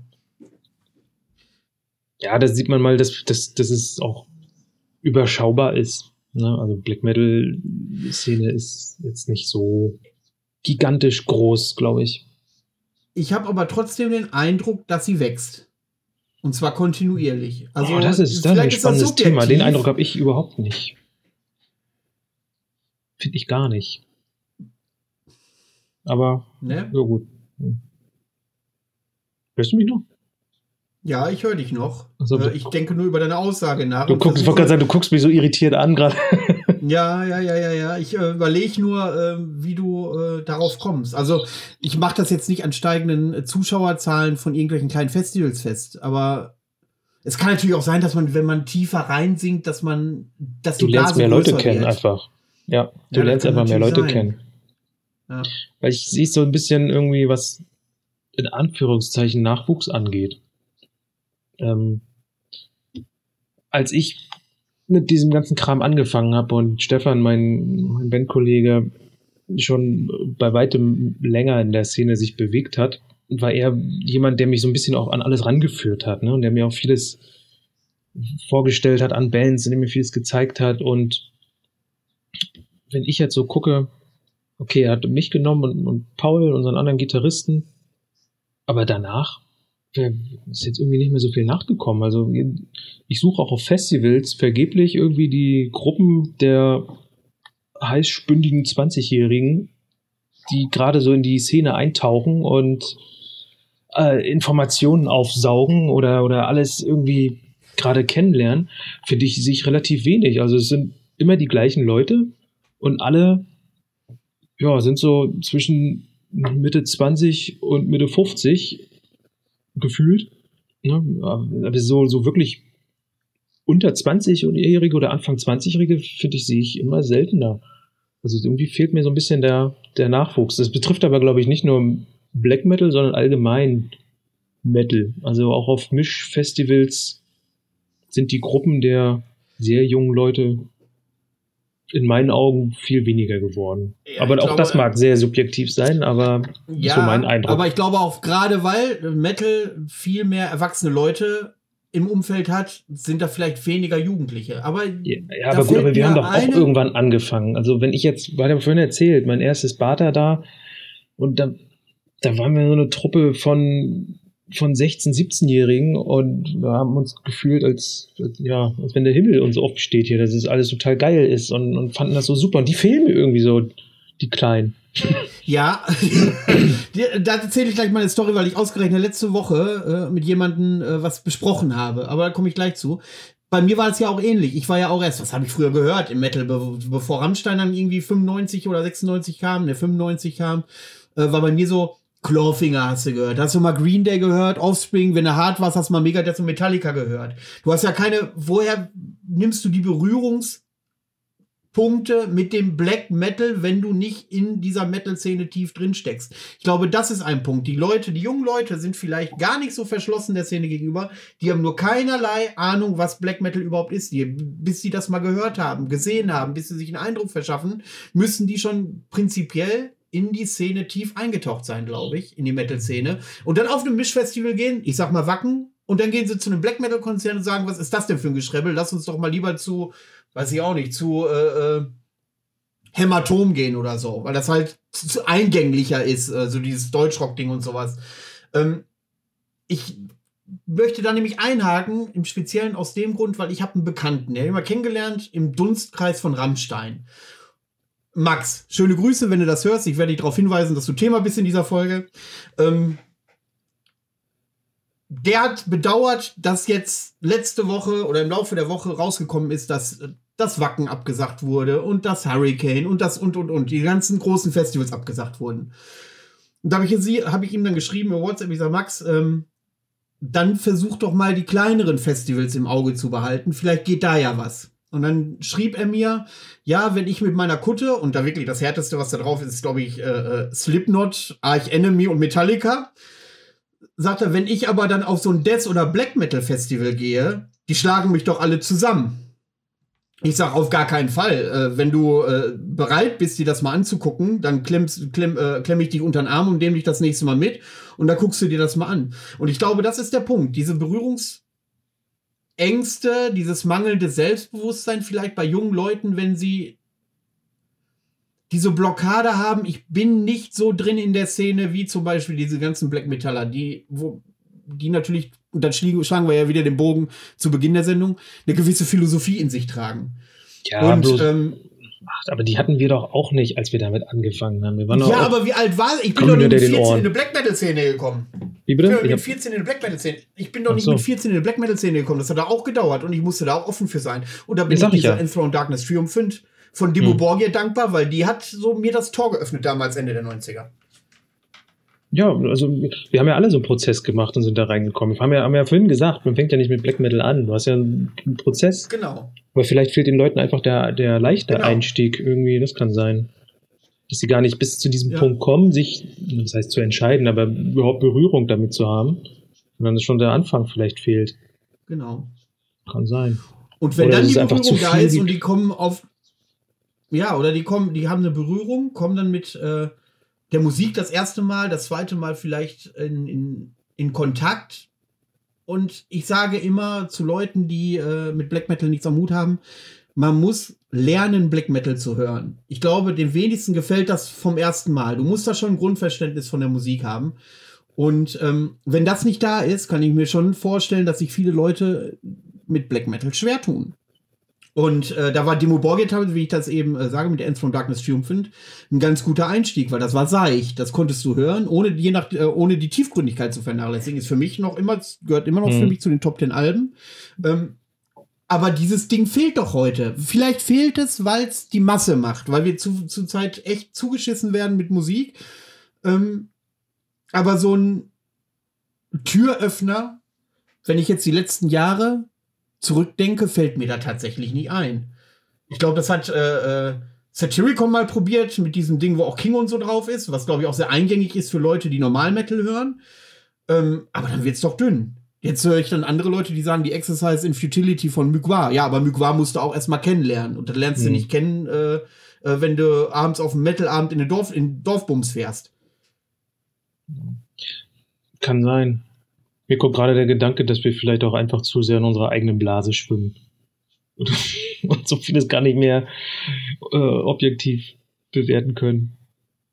Kann auch sein. Den Anspruch habe ich auch nicht. Den Anspruch habe ich auch Nö. überhaupt nicht äh, eine gewisse Objektivität äh, äh, im Metal darzulegen. Das sind bei mir alles Vermutungen. Ich gleiche die ab mit meinem Werdegang, mit dem, was ich so kenne im Umfeld.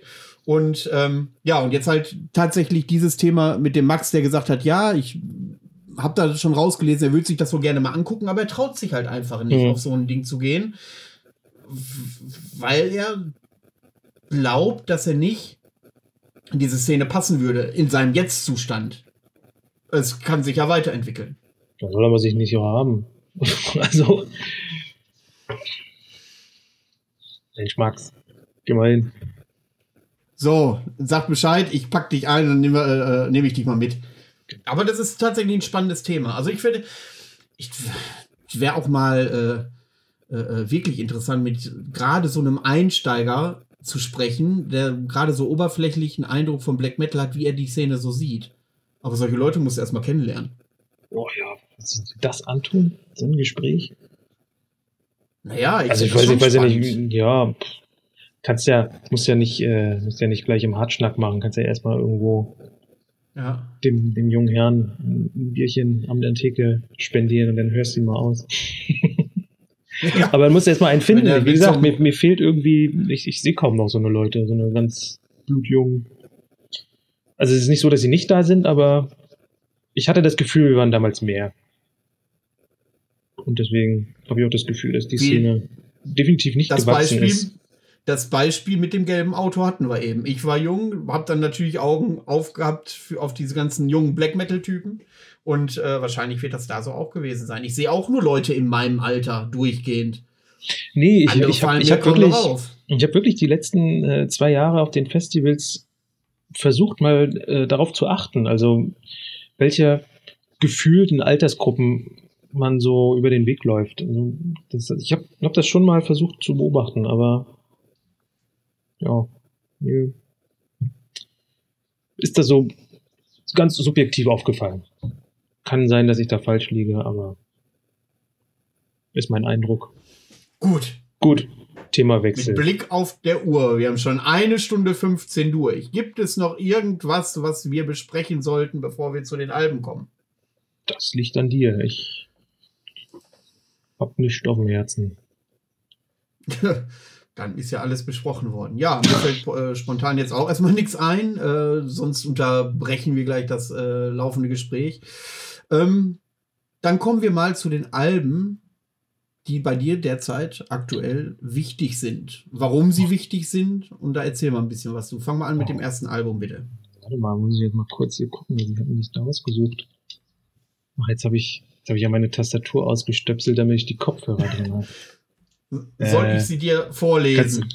Äh, ich hatte einmal Drap, Drapsnot oder Drapsnat, das ist so eine schwedische Band. Ich kenne diesen Kringel über dem A oder als ein O gesprochen oder nicht. Ich, ich weiß es nicht. Um bei Ach deiner so, Devise aber über Satan bleiben. bei mir lachen. Ja, ja, ja. Aber ja, bei ja. mir lachen über Satan. Das ist Also ich nenne sie einfach halber jetzt erstmal Drapsnat, auch wenn alle, die sich mit Schwedisch oder Nordisch Sprache auskennen, wahrscheinlich jetzt aufregen werden und Dropsnot oder was weiß ich. Auf jeden Fall mit dem Album, wie heißt es, Manu? Skelett? Skeleft. Skeleft. Skeleft. Ja.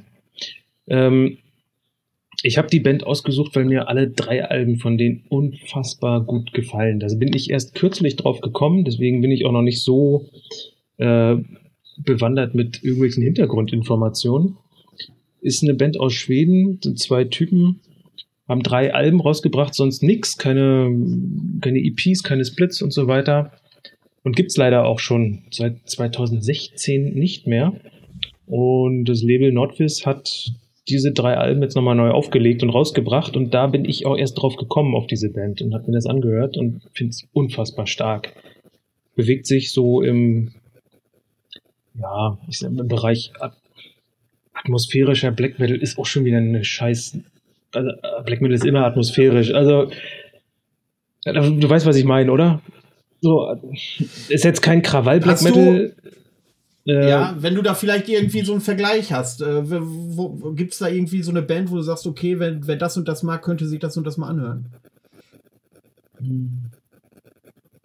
Da, dadurch, dass der Gesang relativ markant ist, habe ich keinen Vergleich. Musikalisch ähm, ist es eher im Mittempo gehalten, also ist jetzt kein, kein Blastbeat-Geschrammel. Sind viele auch Keyboard-Passagen und, und, und auch mal Clean-Gesang-Passagen die ich unglaublich geil finde. Also Gänsehaut pur bei diesem Clean-Gesang, finde ich ganz großartig. Ähm, aber jetzt so eine Vergleichsband fällt mir nicht ein. Ich hatte mal bei einigen Kommentaren gelesen, äh, da hat das einer mit den frühen Dimo Borghi verglichen. Kann ich so gar nicht sagen, eigentlich. Also es hat schon seinen eigenen, seinen eigenen Stil. Und äh, beschrieben ist es manchmal auch als, als Folk oder Pagan, wo ich mir so denke, was, was, haben diese Attribute jetzt hier verloren? Also Folk oder Pagan ist es überhaupt nicht. Weil Folk ist für mich, wenn die Flöten anfangen zu flöten, aber da ist, da ist nichts bei. So, und Pagan, ja, Pagan, was ist Pagan? Heidnisch, Kram. Mag sein, dass die Texte in die Richtung gehen, aber die Musik, rein die Musik damit zu beschreiben, finde ich auch immer albern. Also es ist Black Metal mit Keyboard, mit getragenen Passagen und einfach mal reinhören. Also alle drei Alben sind genial. Trapsnat, alle drei richtig gut, aber das ist jetzt das dritte und letzte, was ich hier rausgesucht habe. Äh, aber stellvertretend eigentlich für die ganze Band, für alle drei Alben. Ist übrigens auch mal wieder ein Fass, was man aufmachen könnte. Was ist eigentlich Pagan Metal? Weil ich mit jemandem äh, die Diskussion hatte, dass Pagan Metal musikalisch ähm, ja doch etwas anderes ist als Black Metal und derjenige gesagt hat, Pagan Metal ist alles, wo es um nordische Mythen geht. Das, das fing dann auch an, diese steile These aufzustellen, dass auch äh, Nornje in Teilen äh, Pagan Metal sei, weil die sich halt auch textlich ganz oft in diesem Bereich bewegen. Und ähm, dann ist mir wieder eingefallen, dass es echt immer schwieriger wird, tatsächlich konkret zu beschreiben, was welche Musikrichtung hm. eigentlich ist. Das ist so. Also ich, ich würde das mit dem Text, mit dem Inhalt, äh, würde ich erstmal komplett beiseite schieben. Das ist für mich, wenn, ich meine, ich kann ja nicht, äh, wenn ich Schlager über Odin singe, ist das auch nicht Pagan plötzlich. Also Richtig, eben. Ne? Und, und da tue ich mich auch immer schwer. Und ich finde, du kannst es denn, ja, musst es denn eingrenzen? Ist es jetzt hauptsächlich Black Metal oder Death Metal oder, oder was weiß ich. Anders ist es bei Folk Metal, weil Folk Metal ist für mich, da müssen auch Folk-Instrumente dabei sein. Also da, da musst du auch irgendwie Geige einen Dudelsackdudeln so. haben und ähm, ja. kannst du mögen oder nicht. Aber das ist für mich dann Folk Metal. Aber Pagan oder Pagan Black, ja, steht das Pagan jetzt nur für die textlichen Inhalte, so wie du gesagt hast? Pff, ich habe das nicht gesagt. Es wurde mir äh, ja, aber würde ich, würde ich als fast Argument so, entgegengeworfen. Würde ich aber auch so sehen. Also als Beschreibung für die thematische Auseinandersetzung kann man ruhig mit Pagan um sich werfen, aber um die Musik zu beschreiben, finde ich, bringt das Wort Pagan überhaupt nichts. Okay. Dann komme ich mal zu meinem ersten Album. Das habe ich auch erst Anfang des Jahres entdeckt und war dann ganz erstaunt, dass es schon 2016 rauskam. Das habe ich dir übrigens auch geschickt. Ja, äh, ich, ich, ich, ich, hatte das auch nicht auf dem Schirm. Also ich kenne die Band und habe das auch ein bisschen verfolgt, aber wie so vieles an einem vorbeigeht, ist das auch an mir vorbeigegangen. Bei diesen, ja. mit der Masse an auch wirklich guter Musik aus den ja. letzten Jahren. Kannte ich auch nicht. Ja.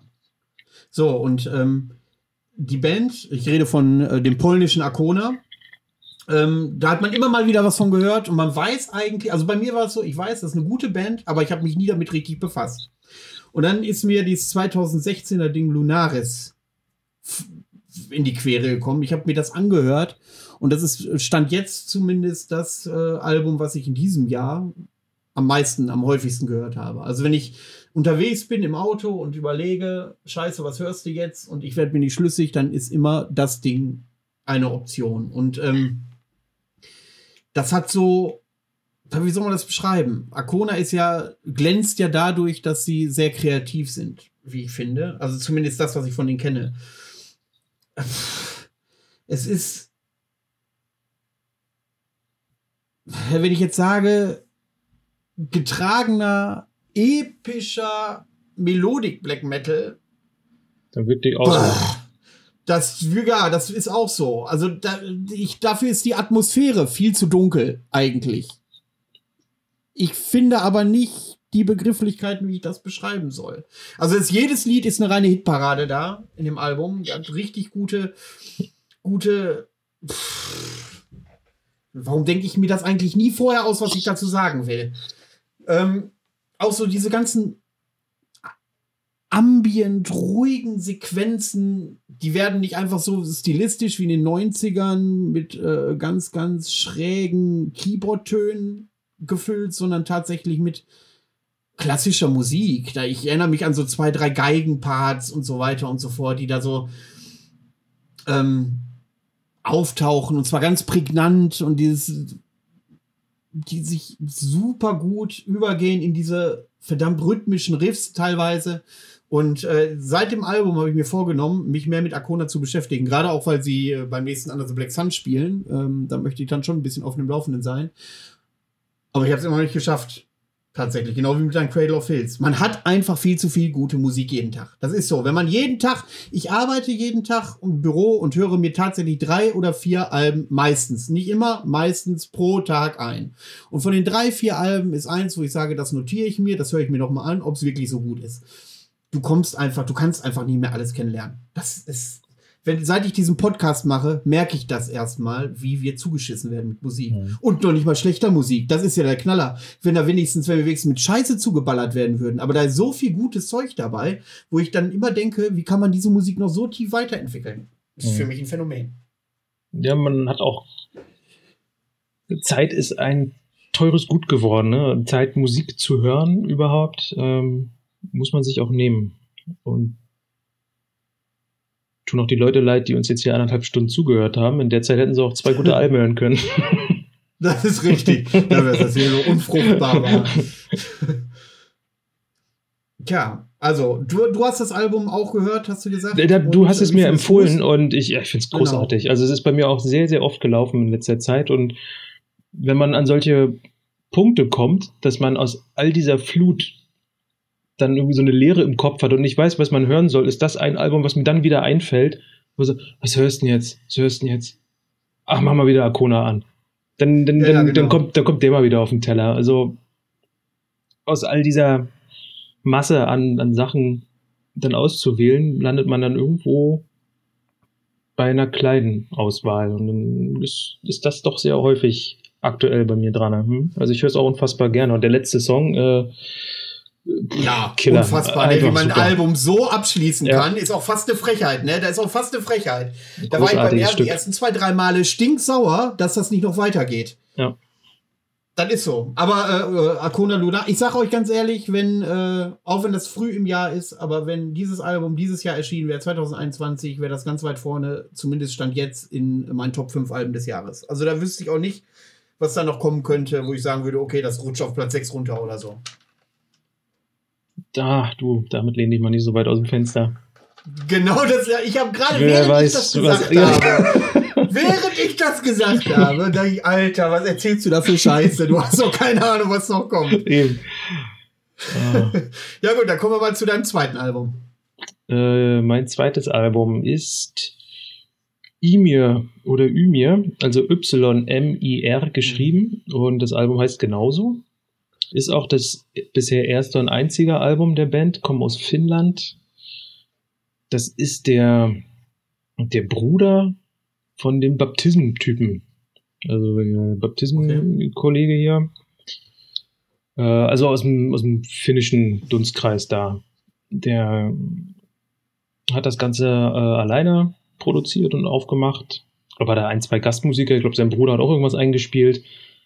Äh, ja, ist so richtig schöner, kalter, finnischer Black Metal. Aber, Komma, aber, nicht, nicht so in die Richtung äh, Satanic Warmaster, sag ich mal, so vom Feeling her, sondern ein bisschen, bisschen düsterer, ein bisschen kälter, nicht ganz so viele fröhliche Riffs, auch, auch geniale Themenwechsel innerhalb der Songs. Ähm, ja, großartiges Ding. Da sind, sind wir wieder bei der Diskussion, habe ich auch nachgeguckt. Da stand auch schon wieder Pagan drinnen.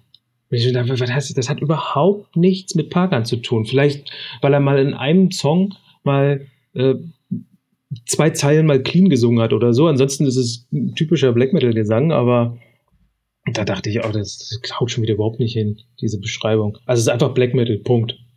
Und ja, mir gibt's da nichts zu, zu sagen. Das ist nix Pagan da. Thematisch, keine Ahnung, was er da singt. Äh, kann auch sein, dass er da irgendwelche finnischen Waldgötter beschwört, was weiß ich. ist mir auch egal. Ähm, Musik großartig, großartiges Album. Frage, weil das ja schon häufiger Thema war in der Sendung. Du bist Sänger einer Band. Interessieren dich Black Metal Texte? Hm. Ja, jein. also nicht primär. Ne, also es interessiert mich erst ab einem gewissen Punkt, wenn ich mich sehr mit der Band beschäftigt habe. Dann will ich auch irgendwann mal hinter die Texte sehr steigen. Aber der Text ist für mich kein Aufhänger, ob ich die Musik höre oder gut finde oder sonst irgendwas. Also das, was als allererstes steht, ist die Musik.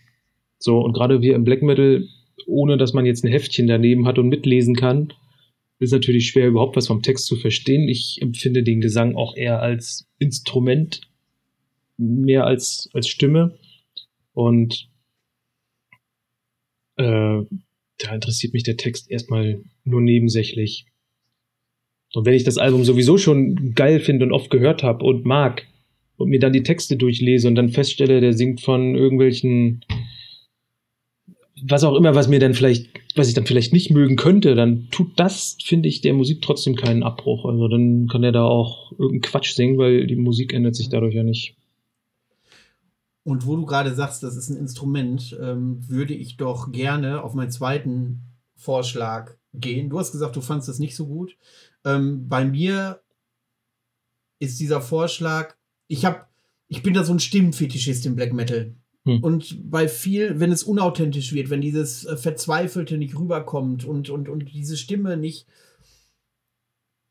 so dieses, diese, diese letzte Verzweiflung äh, übermitteln kann und wo es dann einfach tatsächlich nur Gekreische ist, das, weil man halt kreischen muss, so in Anführungszeichen, dann habe ich ganz oft das Problem, dass die Musik drumrum vielleicht ganz gut sein kann, aber diese Stimme alles ruiniert. Mhm. Und jetzt habe ich die Tage eine Band entdeckt aus Quebec, wieder äh, dieser ganze Dunstkreis da oben, aber wie die alle miteinander zusammenhängen, ich weiß es nicht. Ist wahrscheinlich wie bei uns in Mecklenburg-Vorpommern, da spielt jeder in jeder Band, glaube ich. So, ja, und, gut, ähm, ich glaube, Quebec ist groß genug, dass es vielleicht auch nicht der Dunstkreis ist. genau. So, auf jeden Fall, auf jeden Fall ist, äh, habe ich dieses Album weil ich glaube, es ist auch eher eine EP, das geht nur irgendwie 28 Minuten oder so, ist, habe ich dieses Album genommen aus zwei Gründen. Nicht, weil das musikalisch so unfassbar heraussticht aus dieser ganzen Masse, die wir alle kennen, sondern weil diese Stimme, und das ist jetzt ab, ab, absolut subjektiv und steinigt mich bitte nicht dafür oder macht es doch, ist mir wurscht. Die Stimme ist schon nah, für mich nah an der Perfektion, wie eine Black Metal Stimme klingen muss. Ich finde, das ist so unfassbar eindringlich, so unfassbar glaubwürdig.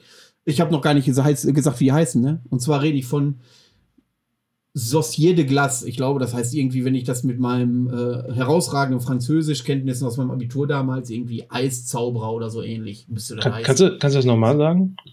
Saucier de Glace. Ah, schön. Ja, ich war schon mal, äh, ich wollte fast gesagt, ich hätte fast gesagt, ich wäre, äh, wäre Porno, aber das dafür jetzt nicht erreicht. So, das ist eine EP tatsächlich und die heißt Ghastly Memories. Ähm, die Musik ist reiner Black Metal mit einem leichten Hang zum atmosphärischen Black Metal, aber in der Mitte gibt es einen Song und jetzt habe ich keinen blassen Schimmer mehr, wie der heißt. Spielt ja auch keine Rolle. Irgendwie so ziemlich ab der Mitte, 15., 16. Minute. Der hört sich an wie so ein ganz alter Klassiker von Iced Earth und wechselt dann in so 80er Jahre Heavy Metal mit diesem unfassbar glaubwürdigen Black Metal Gesang. Und dann gibt es so einen Part, man kennt das ja, wenn man so dieser ältere, so 90er Jahre Metal kennt. Und dann werden so Riffs aufgebaut. Und dann ist manchmal so, dass dieser Aufbau des Riffs, dieses monotone, dumpfe, stumpfe, dass das total geil ist und dann dieses Riff, was am Ende tatsächlich dabei rauskommt, schlecht ist. Und dieses, du hast, und die haben das hinbekommen, dass dieses monotone, stumpfe, stupide Gekloppe da auf dieser Gitarre dass sie das beibehalten haben, wo es dann geil wird. Und dann hast du da so ein ganzes Konglomerat an Musikstilen. Du hast, ich glaube, die, die wollen einen auch so ein bisschen verarschen auch während des Liedes, weil du hast, wenn, wenn du hinhörst, auch zwischendurch so einen Akustikpart, wo du denkst, jetzt läuft das Intro von Enter Sandman von Metallica. Also es ist ganz, ähm, ganz, ganz schräg das Ding, aber ich habe es nur tatsächlich genommen, weil diese Stimme für mich, wenn ich ich kann es schwer beschreiben, äh, wenn ich beschreiben müsste, was wäre die perfekte Black Metal-Stimme. Aber diese Voice kommt so nah dran, wie ich mir eine Black Metal-Stimme vorstelle, dass ich dieses Album einfach mal empfehlen muss und nur aus diesem Punkt heraus. Perfekte Black Metal-Stimme gibt's gar nicht. Das muss immer zur Mucke passen. Also Hallo? Ich, wenn, wenn ich das jetzt gesagt, der Sänger von Schraut auf Satan, engelsgleich, ja, der hat die perfekte Black Metal-Stimme. Dann hätte ich dir natürlich recht gegeben, aber so. Äh, so. Nein, ich. Was ist denn eine perfekte Black Metal-Stimme? Das kann doch nur. Ja, also das, ist ja. Beschreiben das, kann das keiner. Das muss doch immer im Zusammenhang mit der dazugehörigen Musik gesehen werden. Also, ob das jetzt ein hoher Kreischgesang ist oder eher so ein tiefes, okkultes Röcheln oder weiß ich, das muss halt immer dazu passen. Würde ich, ich mir, mir gefällt immer so unterschreiben. Ja. Würde ich hundertprozentig unterschreiben, wenn mich dieser Gesang von dieser EP nicht so besonders abgeholt hätte. Vielleicht habe ich da auch einen Tick oder so, keine Ahnung. Ich kann es nicht beschreiben. Auf jeden Fall so, ich habe das eben. Auf jeden Fall hast du es mir schmackhaft Auto gemacht. gefahren und, und habe mir das nochmal angehört hm. und da dachte Alter, diese Stimme. Wahnsinn. Ja, ich, ich muss es mir nochmal anhören. Du hattest mir das ja vor einiger Zeit schon mal empfohlen und ich habe es mir angehört und hat sich aber nicht in meinem Ohr festgesetzt. Aber nach deiner Beschreibung hier, die so fulminant äh, das nochmal gelobt hat, muss ich mir das nochmal anhören. Wie heißt die Band ja. nochmal? Societe de Glace. Ach, die, ja. ja, dann kannst du mir aber nochmal schreiben, äh, wie du tatsächlich, was du von der Stimme hältst. Also, ähm, ich kann auch damit leben, wenn du sagst, Alter, wenn das die perfekte Blackmail-Stimme für dich ist, dann solltest du vielleicht nochmal über die Kelly Family nachdenken oder so. aber ähm, das ist so ein Ding, ich habe da eben im Auto gesessen, habe das nochmal gehört, komplett einmal durchgehört und äh, ja, na, ich, ich, ich gebe dem nochmal einen Durchlauf, ja. Das ist gut. Ja, dann sind wir schon durch. Was haben wir auf dem Tacho? Etwas über anderthalb Stunden. Guck an. Und das, wo wir die Sorge hatten, dass wir keine Stunde voll kriegen heute. Hm. Hm. Klappt doch ganz gut. Ähm, ja, ist äh, irgendwas noch, was du äh, erzählen möchtest? Nö, passt ein Fazit deines heutigen Nachmittags. Ja, mein Fazit. Äh, klingt das jetzt affig, wenn ich sage, hat Spaß gemacht? Irgendwie schon, ne? Nein. Ja, doch, gut, also ich meine, äh, im Endeffekt äh, ist es so, wie wir neulich schon mal gesagt hatten, es tut einfach gut mal wieder so ein bisschen äh, nerdig über irgendwas zu erzählen. Also mir fehlen die Kneipen, mir fehlen die Konzerte, wo man genau solche Gespräche noch und nöcher führt, wo einer nachher mehr betrunken ist als der andere und die Gespräche dann nachher abdriften, aber das, das fehlt mir. Und es macht Spaß, mal wieder über sowas zu philosophieren. Am Ende, äh, die Wahrheit kennt eh keiner und keiner weiß, was ist Black Metal überhaupt und was ist Underground und da hast du ja auch, hast du ja schon oft besprochen, auch in deinen Sendungen, da, da wirst du auch nie eine Antwort drauf finden. Oder viel zu viele Antworten. Sieht halt jeder anders. Und das macht es ja irgendwo auch aus, diese Meinungsvielfalt dann innerhalb unseres kleinen Dunstkreises. Ja. Aber ein Fazit jetzt, ja, war doch, war doch angenehm. Schön. Gut, dann sind wir auch schon am Ende der heutigen Folge.